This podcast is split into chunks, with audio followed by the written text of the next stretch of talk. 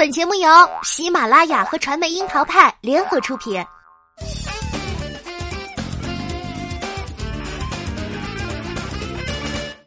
樱桃砍八卦，八卦也要正能量。Hello，大家好，我是小樱桃调儿。这回啊，我们是真的跟二零一九年说再见了。今天已经是一月二号了，各位听众老爷们，二零二零年都有什么计划呢？新的一年也要一起加油哦，千万不要再留下遗憾了。其实说起二零一九年，每个人都有大大小小的遗憾与不舍。但是回顾过去的一年，第二真心觉得啊，从小包总后持续惹来质疑的杨烁，也真的应该思考一下，新年是不是该有点新气象了。从《爸爸去哪儿六》更名播出的《一起出发吧》中，杨烁成功用自己的霸道气场，将亲子节目变成了亲子教育的错误示范。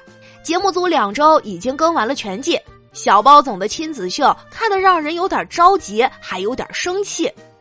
比起过往萌娃暖爸的搭配，杨烁真的是这个系列节目里不一样的烟火。面露凶光，情绪不受控，都是经常发生。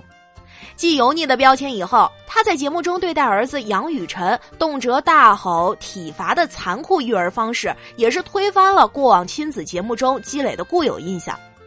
萌娃与老爸之间本来应该是友爱互动。可是杨烁跟儿子杨雨辰的这一趴，着实让人看的有点不适了。在剧中撩妹很有一套的杨烁，落到爸爸这个角色上，就成了不会沟通的人设。但是他却始终没有忘记“霸道”这两个字儿。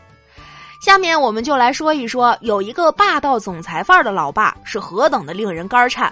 首先是吼叫攻击，为了让儿子加快速度，杨烁对着儿子的那一番怒吼，在屏幕前看的调儿都抖了三抖，可谓是生动的诠释了什么叫做咬牙切齿。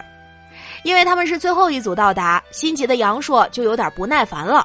明明杨雨辰穿着大人的衣服，没有办法正常的背包，穿着雨鞋走路也会更加艰难。杨烁非但不去帮忙，还直接开吼：“把衣服拉好，不会走路吗？脚尖冲前。”紧接着就是惩罚威胁，本来就是在高原参加节目，还要走上好长一段路，行动逐渐缓慢的杨雨辰继续引发杨烁的不满。看到儿子无精打采的样子，他竟然直接让儿子回头跑上山坡，重新再走一遍。好不容易到家了，令人窒息的威胁还在继续。要是比爸爸走得慢了，就要重新再走一遍；要是比爸爸慢一步进入房间，也要从头再来一遍。再来，还有语言冷暴力。五号是杨雨辰的幸运数字，所以他选房子的时候选了五号房。但谁也没有预料到，五号房在最远处。按照一般家长来说吧，这本来应该是好好鼓励孩子克服困难的场面，但是换到杨烁这里，却直接成了冷嘲热讽。一路上就没停嘴的嘲讽杨雨辰。这不是你的幸运数字吗？棒棒的！好不容易抵达住处，杨硕还不忘在儿子的伤口上撒盐，直接问儿子：“下次选几号啊？”当听到儿子顺从的说出一号的时候，他又话锋一转：“下回一号更远。”前一秒刚骂完儿子，后一秒看到美景就问：“要不要拍照呀？”然后紧接着来一句：“其实我不想跟你拍。”从选房到抵达住处，大约短短几十分钟。杨烁这种极致的狼爸式育儿方式，与杨雨辰的战战兢兢、小心应对一览无遗。而更可怕的是，这样令人胆寒的父子相处贯穿了整季节目。跟小朋友玩的时候，杨雨辰也没有自由，不得不遵循自己父亲的指挥，同时还要接受来自爸爸的暴击。仅仅是因为让年纪小的弟弟们推了一下车，杨雨辰就差点挨了一巴掌。叠衣服时要严格按照之前教的，不符合标准也要被骂。杨硕那个怒目圆瞪的样子，成年人看了都有点胆战心惊，更何况是此时脑袋已经恐惧到宕机的杨雨辰了。杨雨辰精神状态不佳，随时都有可能要遭受来自爸爸的严苛要求。不吹不黑，杨硕对儿子的期许之心是清晰可见的，但是这个方法的确是不可行。杨雨辰因为穿鞋踩了花生。杨烁批评他糟蹋粮食，挨了批评的杨雨辰被要求不许落泪，不然就要跑到村口去。小朋友实在没忍住哭了出来，瞬间又把杨烁的怒火给点燃了。杨硕希望儿子有担当，像个小男子汉，但是诸如此类的做法都显示出和他近期的许多角色一样，用力过猛。严父慈爱是许多父亲的状态。杨烁展露出来的是严苛过度、满满的压迫感。即使是对待自认为更加喜爱一些的女儿时，杨烁也不忘那一套霸道的说辞。犯错的时候就要挨骂加体罚，做好了却得不到表扬。杨硕对待女儿的态度，就真的仿佛是他已经演了无数次的霸道总裁一样。在完成了一天捡垃圾、捡牛粪的任务后，杨雨晨都没能获得爸爸一个鼓励的拥抱。此刻的杨硕高冷的像个陌生人。直到最后，李锐特意来表扬杨雨晨，这一刻，再坚强的孩子都扛不住，直接崩溃大哭起来。戏里的玛丽苏或许在编剧的安排下，对于杨烁的霸道气场要面露桃花色，但是现实里的孩子面对父亲这样狼式的教育，精神压力都显得很大。讲真，真的是心疼这个孩子。一路下来的严厉作风，杨烁对待儿子的态度，不仅让同行陈小春和耿乐觉得有点太凶了，甚至他与儿子在远处的一个击掌互动，都被包贝尔误以为他是在打孩子。其实不仅仅是对待儿子霸道，杨烁对待妻子王黎文也是一样。节目中，王黎文和应采儿、包文婧一起在监控室里观察父子的互动，妻子才小心翼翼地表达了一句对他育儿方式的不满，就被杨烁一句话噎了回去，一时语短。之前在综艺里带着妻子和老妈一起出门旅游的杨烁，更像是在演电视剧似的，熬起油腻霸总人设到停不下来。一个人在家做饭都得光着膀子系围裙，秀一秀自己的肌肉。大家品一品哈，在家里给自个儿的妈妈跟媳妇儿做顿饭，又不是烛光晚餐，这样秀肌肉有啥必要呢？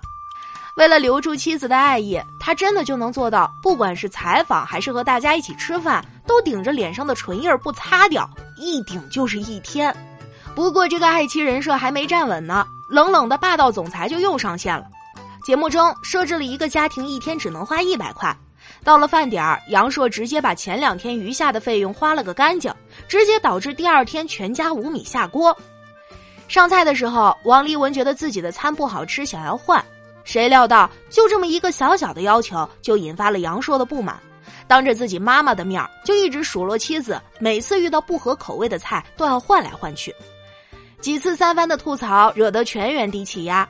而更可气的是，明明妻子还没吃完呢，杨烁就迫不及待的催促要走，在婆婆眼前无比尴尬的王黎文最终暗暗抹泪。节目组当时还安排妻子王黎文把房间弄乱，想要测试老公会不会帮忙收拾，结果一开始杨烁就一脸不悦的果断拒绝了。虽然在自己亲妈的吐槽下被迫起身打扫，却也是怒不可遏。妻子主动认错哄他，杨烁都不愿意去理会，始终板着一张脸，一言不发。本来一起跟妻子去游乐场玩，可是因为身体原因不舒服而不耐烦，才玩了一会儿就几次三番的催促快走。本来应该是很完美的回忆，最终却闹得不欢而散。而最吊诡的是，杨烁还在节目里说，这几期节目下来，他学会了站在别人的角度思考问题。但真的是这样吗？回到与孩子的相处中，看着杨雨晨宁愿待在耿乐家里，也不愿意和爸爸回家的细节，就可以看出他内心的抵触。逃避也许是杨雨晨在八岁时最本能的解决方式了。杨硕对孩子的苛刻出发点绝无恶意，在他的理念里，给孩子下达这种指令是为了让孩子少走弯路。他认为，在父母这里遭遇挫折是件很小的事儿。最终的目的是希望儿子能够更快乐的享受生活，这种很老旧的教育思维与杨烁在荧屏上总是要，总是要营造出弄潮儿的高富帅，可真的是不太一样。更让人窒息的是，他始终怀揣的都是那种我就是对你好的态度进行到底。杨硕式的毛病换在影视剧里，除开有独断，更多的则是霸道。他还真心没太学会换位思考。作为父亲，希望孩子快速成长，能够心智坚强，是大多数人的期许。然而，这个过程需要陪伴去建议，不能拔苗助长。面对霸道总裁式的父亲和剑拔弩张的亲子关系，八岁的杨雨晨面对镜头时十分无奈与茫然。其实，杨烁很明白儿子是恨他的，然而他却有意的一次次降维打击。杨烁想要做好狼爸。然而，从客观情况来看，作为演员，他确实没时间跟孩子相处。检查作业时，都能把日期看成分数，闹了不小的笑话。狼式教育到底对不对的争议，咱先放到一边儿。但是挫折教育的基础是与孩子有足够的相处时间，建立起足够的信任。因为平时太忙，没有时间参与孩子的成长，缺少交流，不够了解，成为横在父子中间的一座大山。可当他想要参与到孩子的成长中时，却没有足够的耐心去倾听孩子的诉求，只是一味的要求孩子像个被任意摆弄的机器人一样，朝着自己预设的方向走。亲子之间的教育不是拍戏，每一场都有预设的剧本，导演的一生开始，一生结束，就带过了所有的剧情。可是孩子的成长并非一瞬，日积月累的陪伴与耐心才是主题。因为工作的特殊性，陪伴的缺失已经注定了。每每相处，还要不断面临指责的压力，这只会让孩子在心里渐渐关闭与父亲交流情感的那扇大门。就像杨烁一面不断的打压儿子，一面又期待他成为顶天立地的男子汉，这本身就是一个悖论吧。其实，在节目中不难看出，小小的杨雨晨明明就是一个拥有阳光笑容、情感细腻的小暖男，小小年纪就有了一副大哥哥的模样，对待自己的妹妹百般温柔。在别的小朋友遇到困难的时候，他也一点都不自私，总是尽自己最大的努力去帮助对方。即便爸爸对他的要求格外严厉，可当自己的爸爸被别的小朋友选为最凶爸爸的时候，他却忍不住落泪，倔强的为爸爸挽尊。看到晚上爸爸要独自睡在篷车里，他又忍不住泪水，心疼起爸爸来。杨雨晨本身就是一个充满闪光点的孩子。可是，在杨烁这里，这一切仿佛本来就是他应该要具备的。对了是应该，错了就要挨骂。于是，杨雨晨在遇到问题时，根本不敢和爸爸交流，怯懦到连牙疼这种生活中再平常不过的小事儿，他都不敢去跟爸爸说。杨雨晨在杨烁霸总的阴影下，永远都显得心事重重，显得懦弱又胆小。就像之前刘涛吐槽自己被小包总的油腻引发生理性不适。无法将戏里戏外区别开的杨烁，将霸道总裁的人设带进了生活，以这样的戏剧性方式对待家人，其实只会造成伤害而已。原生家庭里，父母对于孩子的影响相伴一生，生活真的不是戏，更没有预设与剧本，沟通才是构建和睦的桥梁。如果可以在二零二零年开始的这几天里，还真是希望杨硕能把他无处不在的霸道瘾留在去年，因为这样不仅一点都不 man，还会伤害到你自己的孩子。